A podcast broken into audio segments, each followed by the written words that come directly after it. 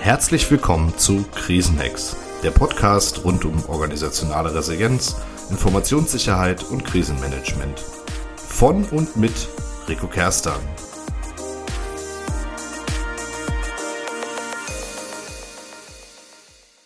Da ist sie nun, die erste Folge von Krisenhacks. In dieser Folge soll es um den Namensgeber dieses Podcasts gehen, nämlich um Hackerangriffe, die zu Krisen führen. Aber bevor wir dazu kommen, kurz ein paar Worte zu meiner Motivation, diesen Podcast zu starten. Als Unternehmensberater bin ich relativ viel mit dem Auto unterwegs und ich habe mir angewöhnt, auf meinen langen Autofahrten Podcasts zu hören. Irgendwie fehlte mir in der Podcast-Landschaft ein Podcast, der sich nicht nur damit beschäftigt, wie man Sicherheit überhaupt lebt und was man alles richtig machen kann, denn ich glaube, dafür gibt es genug Experten und die Unternehmen wissen das in der Regel auch eigentlich selbst, sondern indem es wirklich darum geht, mit Experten zu sprechen, die ihre ganz persönliche Sicht auf Dinge teilen. Und so ist die Idee für Krisenhacks entstanden, die ich mit dieser ersten Folge nun anfange umzusetzen. Aber nun zur eigentlichen Folge. Heute werde ich mit einem IT-Sicherheitsberater sprechen, der nicht nur Schwachstellen-Scans und Penetrationstests anbietet, sondern der auch Unternehmen hilft, die gehackt wurden und mit seinem Forensikteam vor Ort unterstützt. Einer Statistik zufolge sind in den letzten zwölf Monaten 58 Prozent der deutschen Unternehmen Opfer eines Cyberangriffs geworden. Was genau Cyberangriff hier meint, wird in dieser Statistik nicht spezifiziert. Zumindest habe ich die Ursprungsquelle nicht gefunden. Aber man kann sehen, dass Deutschland auf dem Platz 2 liegt. Vor uns nur Irland. Das könnte daran liegen, dass Irland eine viel größere Digitalwirtschaft hat als wir. So gesehen scheint Deutschland ein ziemlicher Hotspot für Cyberangriffe zu sein.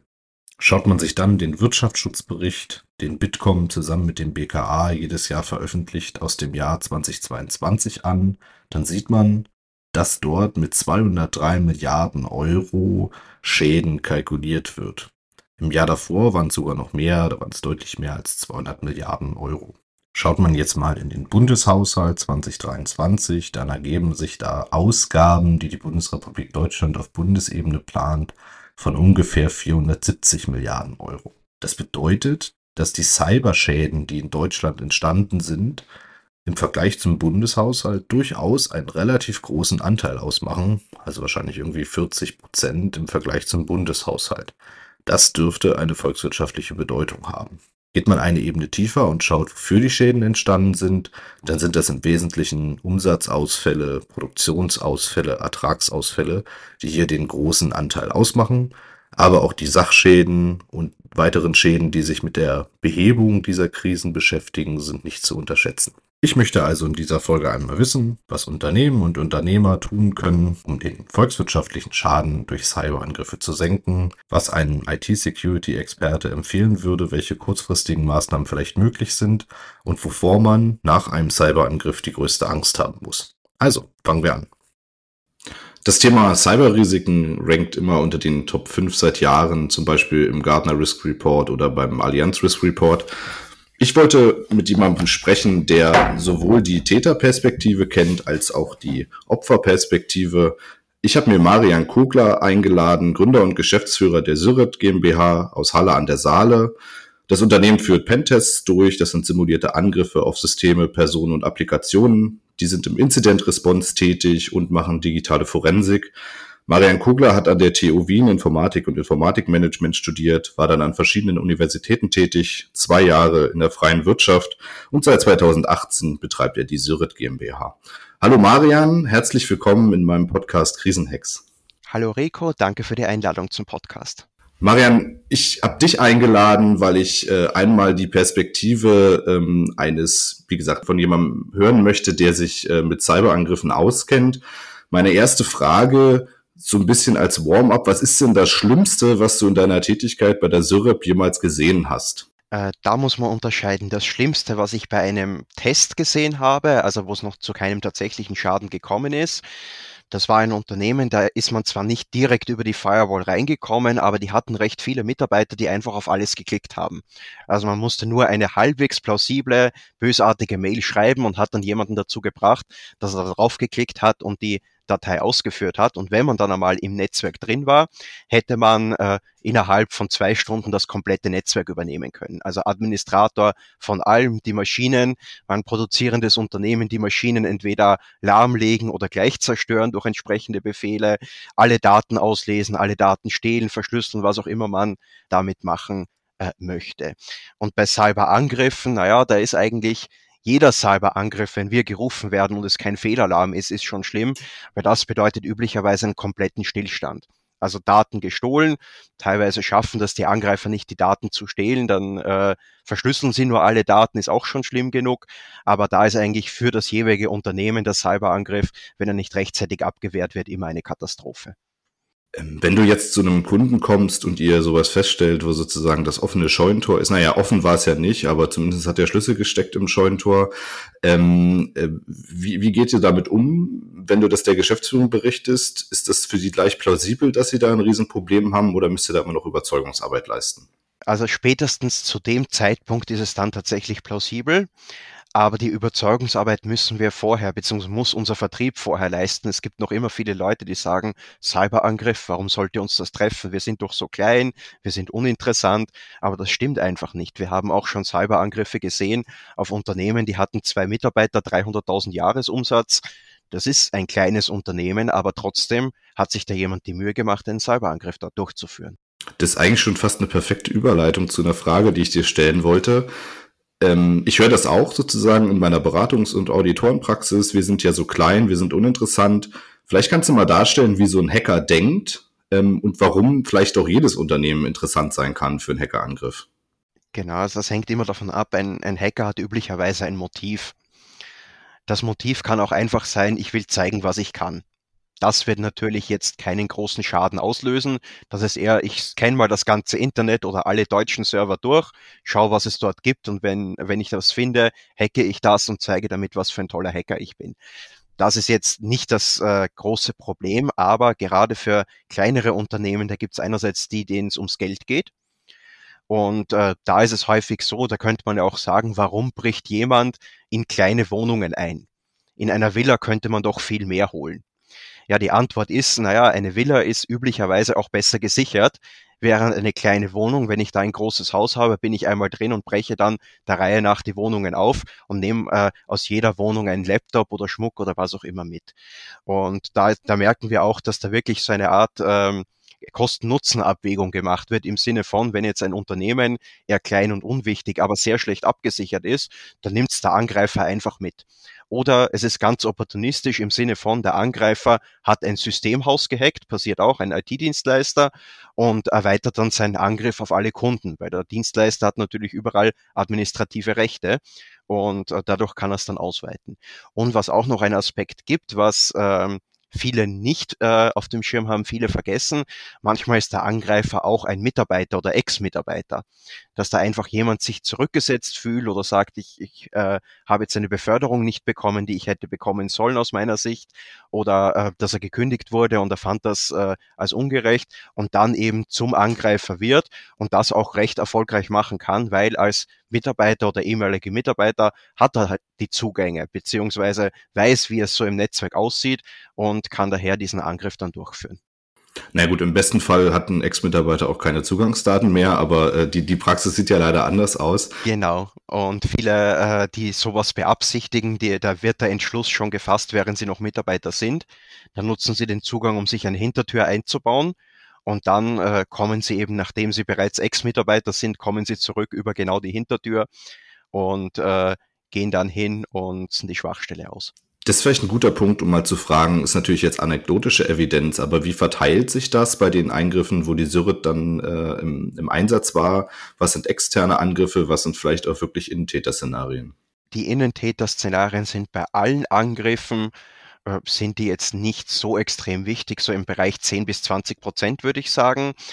Äh, da allerdings ist es so, wenn man jetzt spezielle Angriffsklassen betrachtet, zum Beispiel das Thema Industriespionage, also nicht äh, das Thema ich verschlüssele und erpresse dann, sondern wirklich jemand stiehlt bewusst Daten, dann sind die Innentäter-Prozentsätze äh, doch deutlich höher. Und da ist es dann auch so, dass dann teilweise Mitarbeiter gezielt angesprochen werden, über LinkedIn zum Beispiel, so nach dem Motto, ja, äh, gib einmal die Daten her, du bekommst Geld dafür in Bitcoin, in Monero und äh, dann der Mitarbeiter eben das Geld haben möchte und die Daten dann liefert. Naja, gut, ich finde zehn Prozent ist sozusagen ja insgesamt trotzdem nicht wenig. Also ein Risiko von zehn Prozent, da muss ich ja schon mal gucken, dass ich mich damit beschäftige. Was wäre denn so ein guter Ansatz, um vielleicht mal beim Innentäter zu bleiben? Ich bin ja immer ein großer Freund von Pareto, ne? 20 Prozent äh, des Aufwandes, 80 Prozent des Ergebnisses. Wenn ich jetzt diese Podcast-Folge höre, Geschäftsführer bin und sage, ich will jetzt aber mal was tun, was wäre ein guter, guter Schritt, um mich gegen so ein Innentäter-Szenario zu, zu schützen? Äh, das Wichtigste ist, naja, es ist recht schwierig, sich gegen jeden, jemanden zu verteidigen, der berechtigt äh, eine gewisse, ein gewisses Recht hat, der berechtigt auf die Daten zugreifen kann. Aber in vielen Unternehmen ist das Problem ganz woanders, nämlich die Leute haben zu viele Rechte. Du hast das schon mal so kurz äh, angeteasert. Ja, in vielen Fällen ist es so, Mitarbeiter verlässt Unternehmen, aber es werden nicht alle Zugänge gesperrt. Schon mit sowas kann man verhindern, dass ein Mitarbeiter danach hingeht und sagt, ja, ich habe da noch einen Zugang und dann das eben zum Schaden des Unternehmens ausnutzt. Und das Zweite ist auch im Unternehmen. Wenn jemand keinen Zugang zu etwas benötigt, sollte er den auch nicht haben. Es gibt da den Witz, dass in einem Unternehmen, die mit den meisten Berechtigungen, immer die Azubis im letzten Lehrjahr sind. Weil im Rahmen ihrer Ausbildung wandern sie durch alle Abteilungen und immer wenn sie in eine neue Abteilung kommen, bekommen sie für die Abteilung die Rechte, aber niemand nimmt ihnen die Rechte von den anderen Abteilungen weg. Und wenn sie dann fertig bzw. fast fertig sind, haben sie die Rechte für quasi alles. Und genau sowas zu vermeiden ist äh, recht wenig Aufwand, wenn man sich sag mal überlegt, was habe ich für Rechte, wie ergibt das Sinn und dann auch zumindest teilautomatisiert, ja, derjenige wechselt jetzt die Abteilung oder verlässt das Unternehmen, ich drücke den Knopf, alle Zugänge werden gesperrt bzw. reduziert. Das ist eine meiner Lieblingsfragen im Audit. Wie gehen Sie mit den Abteilungswechseln von äh, Azubis um? Äh, Habe ich also sozusagen ich ja. ganz gutes Gefühl schon. Ähm, okay, wenn wir jetzt dann eben mal auf die 90 Prozent oder die 85 bis 90 Prozent externe Angriffe gucken. Ihr werdet gerufen und kommt dahin. Was ist denn so deine persönliche Erfahrung? Also wie fühlt sich das persönlich an, wenn man ein Unternehmen betreut, wo sozusagen alles steht? Ja, also äh, ich halte mich da zurück. Es ist klar, für das Unternehmen ist das deutlich stressiger als für uns. Für uns ist das, naja, passiert eh regelmäßig. Für das Unternehmen ist das meistens das erste und hoffentlich auch das einzige Mal. Noch besser wäre natürlich, dass es gar nicht passiert. Aber ja, äh, es ist schon ein bisschen teilweise gespenstisch. Man geht da durch leere Flure, überall links und rechts die Büros, niemand da, alle in Kurzarbeit, weil man kann nicht weiterarbeiten. Und dann muss man irgendwie schauen, was ist da passiert, wie ist der Angreifer reingekommen, wie bekommt man ihn jetzt wieder raus. Also das ist äh, schon ganz interessant, aber möchte auch betonen, für das Unternehmen ist es deutlich schlimmer, weil da geht's wirklich teilweise um die Existenz. Für uns ist es eben doch in gewissermaßen Routine, auch wenn jeder Angriff anders ist wenn ich als ähm, Unternehmen jetzt feststelle, ich habe einen Befall oder ich habe irgendwie einen Angriff oder ich habe das Gefühl, ich habe einen Angriff, was mache ich denn am besten, bis die Zeit überbrückt ist, bis jetzt die Syrit oder irgendein anderer Inzidentdienstleister, ihr seid ja nicht die Einzigen, muss man ja fairenshalber sagen, aber bis die dann vor Ort sind. Also was sind so die ersten Schritte, die ich als Geschäftsführer anordnen muss, damit ich nicht mehr kaputt mache, als ich eigentlich äh, wollte? Genau, also das Wichtigste wäre in einem solchen Fall äh, die Netzwerktrennung. So ziemlich jeder Angriff auf ein Unternehmensnetzwerk basiert darauf, dass äh, erstens etwas im Unternehmensnetzwerk platziert wird, was dann ferngesteuert werden kann für den Angreifer und der Angreifer wahrscheinlich am Anfang erstmal nur einzelne Systeme oder einzelne Accounts kompromittiert hat und dann entsprechend äh, das ausweiten möchte auf alle Accounts, auf den Admin-Account, auf alle Systeme, gerade die wichtigen Server. Und deswegen ist es wichtig, das erste Mal zu stoppen. Das kann heißen, wenn ich nicht ganz feststellen kann, wie der Angriff sich bei mir ausgebreitet hat, dass ich dann die Verbindung zum Internet von allen Standorten kappe. Wenn ich es beschränken kann auf einzelne Systeme, einzelne Accounts, dann eben da stoppen. Also dann die Systeme vom Netzwerk trennen, die Accounts sperren oder Passwort ändern oder was auch immer. Und äh, dann entsprechend, ja, wie gesagt, uns rufen. Als Geschäftsführer der Syret sage ich natürlich Syret rufen, aber auch mir ist bewusst, dass es da auch andere gibt. Äh, wir sagen da immer, die bei uns einen Vertrag haben, die haben eine garantierte Reaktionszeit von 30 Minuten. Natürlich sind wir da noch nicht vor Ort. Wir sind ja an dem Standort. Der Kunde kann jetzt auch in Stuttgart sitzen, aber dann ist schon mal jemand da, der durch das Ganze zumindest telefonisch weiterführen kann und ähm, äh, weiter arbeiten kann. Da ist dann häufig auch ein Aspekt, dass man erst einmal die Mitarbeiter informiert, weil die normalen Kommunikationswege funktionieren dann ja nicht mehr. Ich habe kein E-Mail mehr, ich habe wahrscheinlich, wenn ich eine Telefonanlage habe mit Voice over IP, habe ich auch kein Telefon mehr, dass ich da eben meine Botschaft rausbekomme, so, wir haben da jetzt einen Sicherheitsvorfall, erst einmal alle Finger weg von den Systemen und äh, Ruhe bewahren und wir schauen jetzt, dass wir das möglichst schnell wieder in den Normalbetrieb zurückkriegen. Ich habe mal gehört, dass äh, dass es ein Problem sein soll, wenn ich die Systeme nicht nur vom Netz trenne, sondern eben auch vom Strom. Also ich könnte ja auch auf die Idee kommen, ich ziehe jetzt den großen, den großen Stecker oder ich mache die Hauptsicherung raus, damit da nichts weiter passieren kann. Ist das jetzt eine gute Idee oder eher hinderlich? Äh, das ist tatsächlich eher hinderlich. Es ist aber eine gute Idee, wenn ich eine saubere Netzwerktrennung nicht hinbekomme. Also klar, üblicherweise würde ich dann einfach den Stecker ziehen, aber äh, teilweise gibt es eben nicht die Möglichkeit, eine saubere Netztrennung hinzubekommen und dann muss man es wirklich vom Strom trennen. Aber der Hintergrund dahinter ist, äh, bei einem solchen Cyberangriff, wie gesagt, der verbreitet sich dann und wichtig ist dann die digitale Forensik. Also ich habe Systeme, da weiß ich, die sind infiziert, die möchte ich dann untersuchen. Und dann möchte ich möglichst schnell feststellen, ob die anderen Systeme, ob die auch infiziert sind oder ob die verschont geblieben sind. Und äh, die digitale Forensik ist dann deutlich einfacher, wenn ich noch laufende Systeme vor mir habe, da den Arbeitsspeicher auswerten kann, da schauen kann, was läuft da, was ist da passiert, weil es gibt durchaus Angriffe, die komplett im Arbeitsspeicher laufen und äh, nicht auf die Festplatte, äh, nicht auf der Festplatte sich auswirken. Dann könnte man aber natürlich sagen, naja, wenn ich jetzt alles ausschalte oder neu starte, ist der Angriff weg. Im Prinzip ja. Das Problem ist, die Ursache für den Angriff ist deswegen nicht weg. Das heißt, selbst wenn ich diese Iteration des Angriffs damit wegbekommen würde, der Angreifer kann den Angriff einfach noch einmal machen und er würde genauso wieder funktionieren und er ist gleich wieder da. Dann schließe ich die Frage, die ich eigentlich später stellen wollte, jetzt gleich an. Ähm, in den Gesprächen, die ich so führe, gibt es häufig die Diskussion, dass man sich Gedanken macht, wie man die gesamte physische Infrastruktur wiederherstellt. Also wo kriege ich neue Server her, wo kriege ich eine neue Firewall her, weil man davon ausgeht, alles ist kaputt. Wie wahrscheinlich ist es denn, dass ein Angreifer wirklich auch das BIOS, also das tiefste eines Systems übernehmen kann und äh, sozusagen wirklich gar nichts mehr geht und ich die Infrastruktur, die ich habe, im Grunde nur noch äh, dem Schrotthändler übergeben kann? Ist das sozusagen der Standard oder kann ich eigentlich davon ausgehen, dass ich durch Plattmachen, Zurücksetzen und so weiter eben dann doch irgendwie mit dem, was ich noch habe, arbeiten kann? Äh, es ist tatsächlich so, dass das eher selten ist und ich kann es auch in gewissem Sinn ausschließen, indem ich dann zum Beispiel die Firmware, das BIOS, was auch immer, neu flashe anhand der Anweisungen vom Hersteller. Also ich kann das auch zurücksetzen. Äh, der Punkt dabei ist, ich habe üblicherweise ein anderes Problem, nämlich ich habe die alte Infrastruktur, die muss ich noch beibehalten, weil da mache ich meine forensischen Untersuchungen darauf. Weil, wie gesagt, wenn ich einfach nur den akuten Angriff behebe, die Methode würde wahrscheinlich wieder funktionieren. Ich muss auch noch die Ursache finden. Das heißt, ich muss dann digitale Forensik auf die alte Infrastruktur machen, möchte aber parallel mit dem Aufbau der neuen Infrastruktur beginnen. Also ich habe da tatsächlich häufig einen äh, erhöhten Bedarf an Hardware auch, wenn ich nicht bereits vorher schon erhebliche Reserven gehabt habe. Okay, also es ist eher sozusagen eine Infrastruktur, die ich brauche, um die andere aufzubauen. Aber sobald ich Forensik festgestellt und durchgeführt habe auf dem einen System, kann ich es theoretisch wiederherstellen, äh, BIOS neu aufsetzen und dann nehme ich den Server und mache daraus wieder sozusagen einen neuen, einen guten Server und fange an, darauf wieder weiterzuentwickeln. Genau, aber das, da reden wir jetzt nicht über Zeiträume von ein paar Tagen oder ein paar Wochen, sondern eher von ein paar Monaten. Das ist vielleicht auch nochmal ein guter Punkt. Wie lange ist so die Erfahrung? Ich habe äh, so einen Angriff festgestellt. Wir reden auch gleich nochmal drüber, wie man das eigentlich feststellt. Aber ich habe das jetzt festgestellt. Die Syrit ist gekommen und ähm, hilft mir. Wann läuft denn meine Produktion jetzt wieder? Das hängt stark davon ab, welche Vorarbeiten man vorher getroffen hat. Äh, dazu ein Beispiel, wie man es eigentlich nicht machen sollte. Südwestfalen IT. Äh, da war es jetzt so, äh, ne, gar nicht, es ist eigentlich im Prinzip gar nicht so schlecht. Die haben es immerhin bemerkt, bevor ein großer Schaden entstanden ist.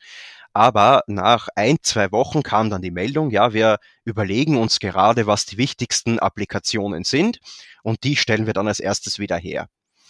Und das ist eigentlich etwas, was man schon im Voraus machen sollte. Also man sollte schon im Voraus sich überlegt haben, ich habe da einen Notfallplan, einen Krisenplan und da steht drin, ja, diese Applikationen, diese Systeme sind wichtig, die müssen möglichst schnell wieder laufen und die, die können drei Monate warten. Und dann muss ich mir natürlich überlegen, welche Systeme brauche ich dafür? Brauche ich vielleicht für ein, eine wichtige Applikation eine Datenbank, nur liegt die auf einem Datenbankserver, den ich erst einmal klassifiziert habe als kann drei Monate warten. Sowas sollte ich mir natürlich vorher überlegen, dass mir das nicht passiert wenn ich entsprechend vorgebaut habe, dann kann ich schon wirklich recht schnell, also wir reden hier von so einer Woche oder sogar drunter, zumindest einen Notbetrieb starten. Es wird noch nicht alles funktionieren, es haben noch nicht alle einen Arbeitsplatzrechner, aber ich habe zumindest schon mal die wichtigsten Funktionen abgedeckt. Und die vollständige Behandlung, die dauert dann aber äh, meistens deutlich länger. Also wie gesagt, da sind wir im Bereich von Monaten, teilweise auch über ein Jahr hinweg, weil äh, ich werde ja nicht alles genauso aufbauen. Das heißt, ich werde die Gelegenheit gleich nutzen, um da Dinge zu verbessern, Dinge neu aufzubauen, besser aufzubauen und damit mich eben ein solcher Angriff nicht wieder trifft. Okay, ähm, das heißt, auch hier wieder liegt es eigentlich in der Prävention, aber gar nicht so sehr in IT, sondern in einer strukturellen Prävention, sich mal zu überlegen, was ist eigentlich das Wichtigste bei mir und was müsste ich im Fall eines Ausfalls wiederherstellen. Genau, wobei ich da den IT-Anteil sehe, welche Systeme brauche ich dafür, um das zu gewährleisten.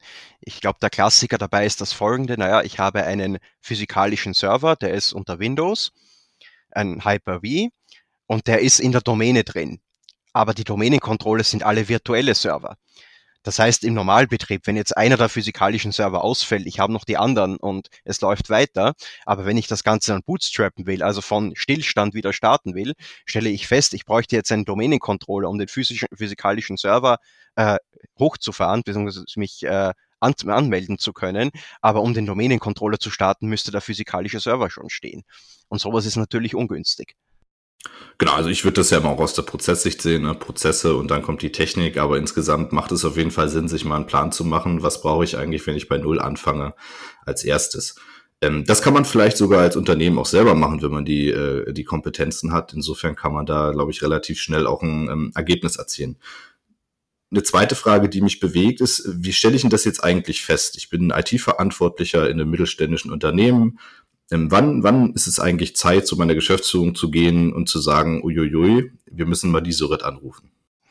Ja, also am besten ist es so, ich habe schon sowas wie Sensoren da. Ich habe auffälliges Verhalten, aber es gibt durchaus einige Möglichkeiten, äh, wie ich da reagieren kann, auch wenn ich das nicht habe. Ich habe ja schon erwähnt, in vielen Fällen ist es so, der Angreifer kommt über Social Engineering. Also er kommt über äh, menschliche Mittel, nicht über technische Mittel. Und da ist es häufig so, das beobachten wir bei unseren Tests, aber auch bei Vorfallsbehandlungen. Äh, um 9 Uhr kommt die Mail rein, um 10 Uhr klickt ein Mitarbeiter auf den Anhang und um 12 Uhr fällt ihm ein, mh, hm, war doch keine so gute Idee. Und es ist so, in vielen Fällen ist der Angriff da noch nicht sehr fortgeschritten. Das heißt, man hat noch Chancen, ihn da zu stoppen. Ja, man hat dann ein infiziertes System, einen kompromittierten Account. Aber wie gesagt, wenn ich das trenne und neu aufsetze und das Passwort ändere, dann habe ich den Angriff damit abgewehrt.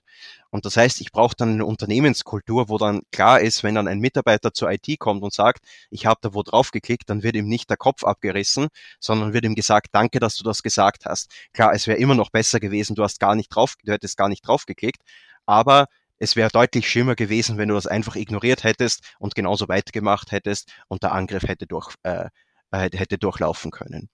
Und bei technischen Aspekten, naja, da ist es gut, wenn ich jetzt meine Firewall so konfiguriert habe, dass sie nicht nur strikt nach ähm, Regel X, also Daten von da nach da auf Port X ist erlaubt und auf Port Y ist verboten geht, sondern wenn es auch äh, Intrusion Detection System Elemente hat.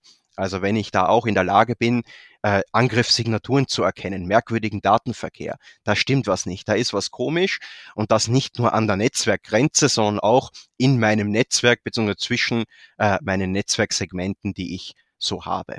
Und auf die Art und Weise kann ich dann einen Angriff eventuell dabei erkennen, wenn äh, wenn, während er noch durch mein Netzwerk durchläuft. Und wie gesagt, das ist jetzt auch nicht unbedingt etwas, wofür man direkt uns anrufen muss. Also wenn ich den Angriff auf diese Art und Weise abgewehrt habe, äh, dann brauchen wir vielleicht nur noch prüfen, ob der wirklich abgewehrt ist oder doch noch irgendwo äh, durchläuft. Aber dann ist da eigentlich noch nicht wirklich was Schlimmes passiert.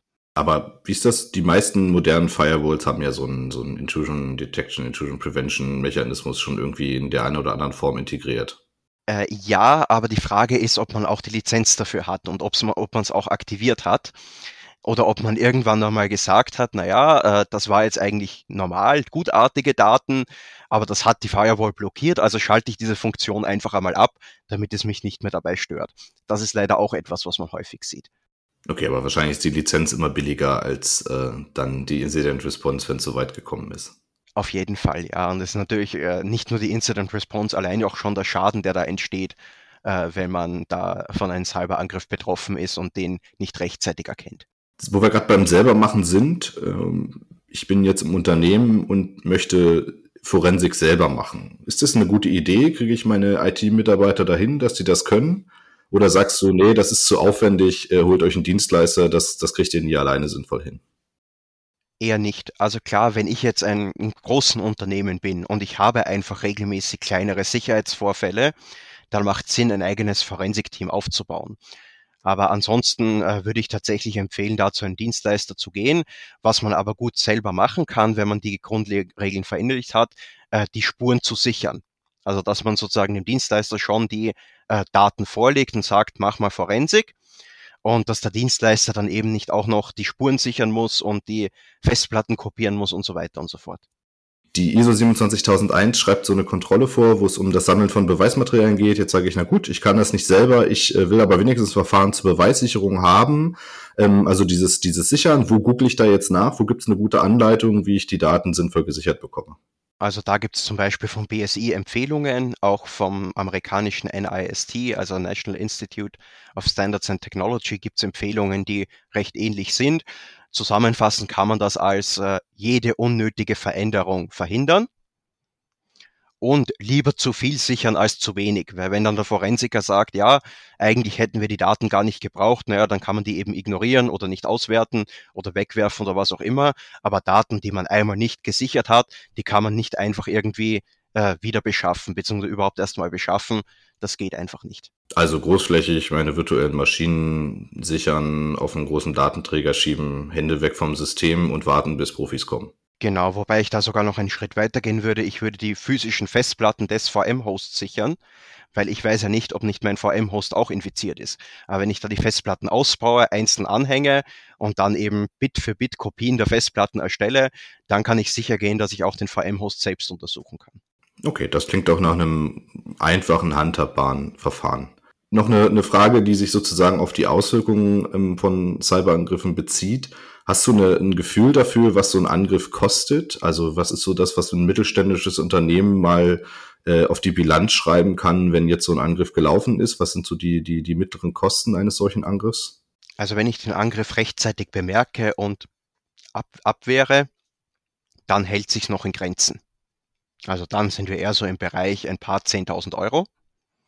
Aber wenn wir dann im Bereich sind, der Angriff war erfolgreich, äh, ich muss da alles neu aufsetzen, ich habe eine Betriebsunterbrechung und so weiter und so fort, dann ist man da schnell im Millionenbereich, zweistelligen Millionenbereich, je nachdem, was für ein Umsatz, wie groß die IT-Infrastruktur und wie lange die Betriebsunterbrechung dauert. Wie viel von diesen Kosten fallen dann für so einen Incident-Response-Dienstleister an? Also ihr werdet ja sicherlich auch ein paar Euro nehmen dafür, dass ihr dorthin kommt. Genau, aber das ist dann tatsächlich der kleinere Kostenblock. Also wir sind dann bei einer Incident Response wahrscheinlich eher so im fünfstelligen Bereich. Aber das Problem ist eben der Betriebsstillstand, die Verpflichtungen, denen man nicht nachkommen kann, die E-Mails, die man nicht empfangen kann und ähnliches. Und das summiert sich dann entsprechend zu den hohen Beträgen. Also klare Empfehlung, lieber schneller einen Dienstleister anrufen, der das im Zweifelsfall noch eindämmen kann, als da selbst rumprobieren und dann irgendwann die Hände zu heben und dann sind die Kosten viel, viel höher. Sowohl auf der forensischen Seite oder Response-Seite als auch äh, auf der Unternehmensseite. Genau, und in vielen Fällen ist es auch einfach so, wir werden zu einem ver vermutlichen Sicherheitsvorfall gerufen, analysieren das und stellen dann fest, ja, ja, das war ein Sicherheitsvorfall, aber der wurde erfolgreich abgewehrt. Der hat sich nicht weiter ausgebreitet. Oder das war gar kein Sicherheitsvorfall, das war eine Fehlbedienung, eine Fehlfunktion oder ähnliches. Das kostet dann auch nicht so viel, aber dafür weiß man, okay, wenn es jetzt ein echter gewesen wäre, hätten wir das abgewehrt und äh, hätten wir da was dagegen tun können. Und so können wir eben ruhig schlafen und wissen, da hat uns keiner gehackt. Okay, wir sind schon auf der Zielgeraden. Ich habe noch äh, eine eher technische Frage, äh, die immer so ein bisschen durch die sozialen Medien geistert. Ähm, Backups werden nicht mehr verwendbar, wenn man so einen Ransomware-Angriff hat. Ist das auch deine Erfahrung? Also legen die Angreifer den Trojaner irgendwo dahin, lassen den sechs Monate schlafen und dann starten sie den Angriff? Äh, ja, also nicht unbedingt äh, sechs Monate, aber doch durchaus längere Zeit. Insbesondere so lange, dass man nicht einfach die alten Backups einspielen kann, weil äh, da die Daten dann zu veraltet sind. Es gibt aber auch noch weitere Aspekte. Erstens die Ransomware-Angreifer, die versuchen auch die Backups zu löschen, zu manipulieren, auch zu verschlüsseln, was auch immer, um Recovery ohne Zahlung schwieriger zu machen.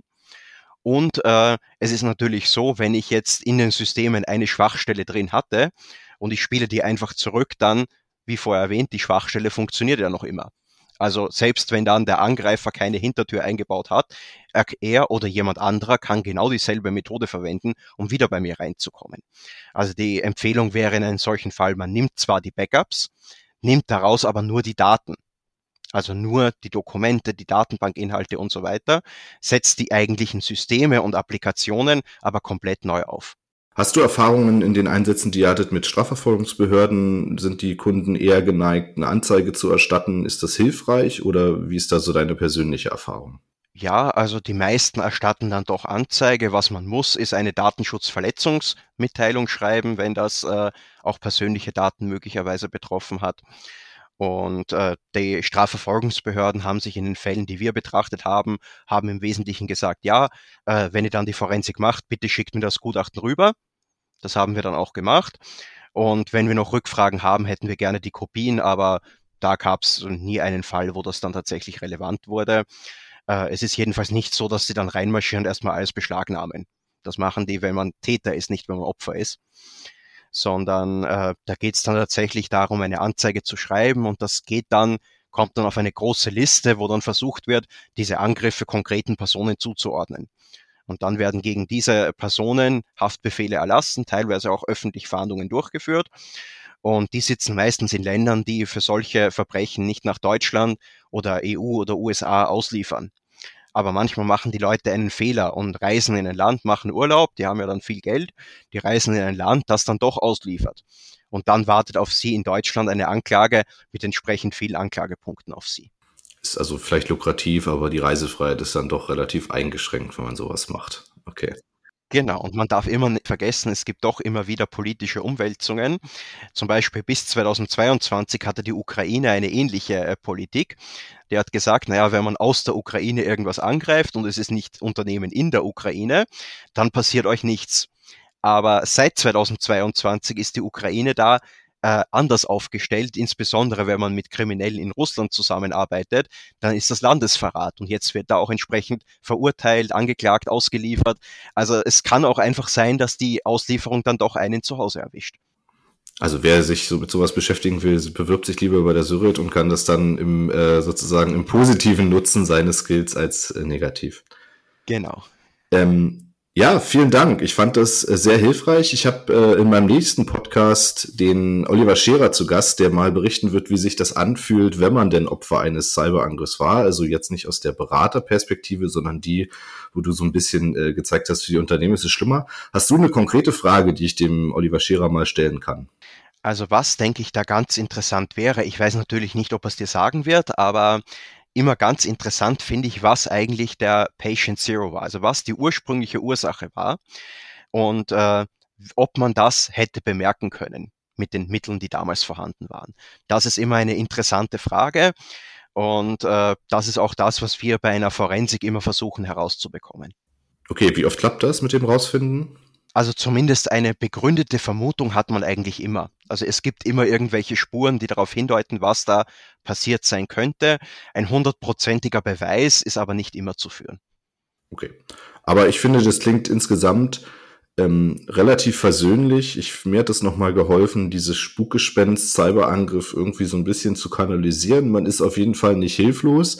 Es ist zwar richtig schlimm, wenn es passiert ist, aber es gibt genug Punkte, wo man vorher und auch währenddessen ansetzen kann, ähm, um das ganze Thema einzudämmen. Marian, vielen Dank für das Gespräch, für deine Zeit und auch die sehr, sehr interessanten ähm, Einblicke in die Arbeit ähm, und vielleicht bis demnächst mal. Danke für die Einladung und vielleicht bis demnächst. Ja, soweit mein Interview mit äh, Marian Kogler. Für mich gibt es so ein paar Punkte, die man als Unternehmen mitnehmen kann, um sich hier künftig auf Cyberangriffe vorzubereiten. Die erste und wichtigste Erkenntnis, ein Cyberangriff ist immer schlimm. Wenn es passiert ist, ist es passiert. Es gilt dann, schnell zu handeln. Erste Hilfe, Netzwerk trennen, und wenn gar nichts geht, auch den Strom ausmachen, damit sich der Angriff nicht weiter ausbreiten kann. Dann hat man vielleicht die forensischen Materialien vernichtet, aber zumindestens kann man das Netzwerk wieder aufbauen. Zweiter Punkt, Profis holen, wenn man selber keine Profis hat, damit man schnellstmöglich wieder ans Netz kommt. In der Vorbereitung, finde ich, hat Marian gut dargestellt, dass man eigentlich relativ viel über Rechte lösen kann, dass man sich mal mit der Frage beschäftigt, wie gehen wir eigentlich mit Azubis um oder in Krankenhäusern auch, wie geht man mit äh, Assistenzärzten um, ähm, und die Rechte so weit einschränkt, dass eben ein Mitarbeiter nicht auf alles zugreifen kann, sodass so ein Trojaner möglichst keine Chance hat, alle Daten zu verschlüsseln. Und dazu gilt es eben auch, einen vernünftigen Offboarding-Prozess zu haben. Wenn ein Mitarbeiter das Unternehmen verlässt, dann braucht er keine Rechte mehr, dann kann man die großflächig entziehen, damit eben so ein Account dann nicht mehr genutzt werden kann, weder von der Person selbst noch von Angreifern. Was ich auch gelernt habe, ist, dass man so ein bisschen Technik für sich bereitstellen sollte für den Notbetrieb. Also wie kann man seine Infrastruktur wiederherstellen, vielleicht den Server, den man ausgebaut hat, dann doch behalten, damit man eben irgendwie so einen Notbetrieb gewährleisten kann. Und man braucht dafür einen grundlegenden Plan. Was sind eigentlich die Systeme, die ich als erstes wiederherstellen muss, als zweites, als drittes und so weiter. Und da muss man eben mit der Kerninfrastruktur beginnen. Domain Controller, File-Server, Netzwerkdienste und so weiter.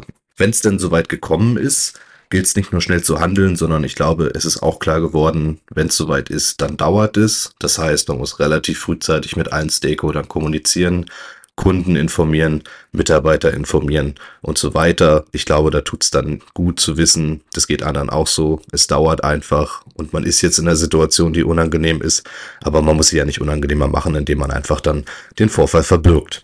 Was Marian gezeigt hat, ist, dass es wichtig ist, eine Meldekultur zu haben.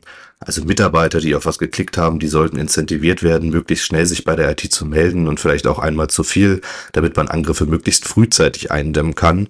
Denn umso frühzeitiger man eingreifen kann, umso weniger äh, Schaden kann so ein Angriff anrichten. Was ich noch gelernt habe, ist, dass es Sinn macht, in eine Firewall zu investieren, die auch Intrusion Detection und Intrusion Prevention kann und die Lizenz für dieses System zu bezahlen und das ordentlich einzurichten.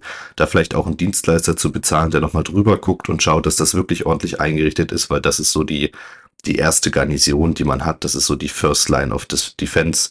Und zu guter Letzt lohnt es sich auf jeden Fall, Strafverfolgungsbehörden einzuschalten, um vielleicht sich selbst nicht mehr zu helfen, aber anderen Opfern zu helfen, den Strafverfolgungsbehörden zu helfen, zu ermitteln und eben auch zu schauen, dass sich zur Not bei einem Systemwechsel die äh, verantwortlichen Personen dann hinter Schloss und Regel wiederfinden. In der nächsten Folge spreche ich mit Professor Dr. André Röhl. Er ist Professor für Sicherheitsmanagement und mit ihm möchte ich die Frage klären, wie man eine Krise eigentlich definieren kann. Also bis demnächst und auf Wiederhören. Und jetzt noch ein Hinweis in eigener Sache. Ich habe keine Erfahrung damit, wie gut so ein Podcast anläuft und wie schnell man hier Follower gewinnt. Ich würde mich aber tierisch freuen, wenn es Feedback gibt. Gern über LinkedIn, da heiße ich, wie ich heiße, Rico Kerstan oder über die einschlägigen Podcast-Plattformen, damit ich weiß, dass das, was ich mir hier ausgedacht habe, auch irgendwie auf Resonanz bei den Zuhörern trifft. Und wenn irgendjemand eine Idee für ein Thema hat oder einen Ansprechpartner, mit dem ich unbedingt mal sprechen sollte, dann freue ich mich auch da über eine Info. Gern per E-Mail an redaktion.krisenhex.de.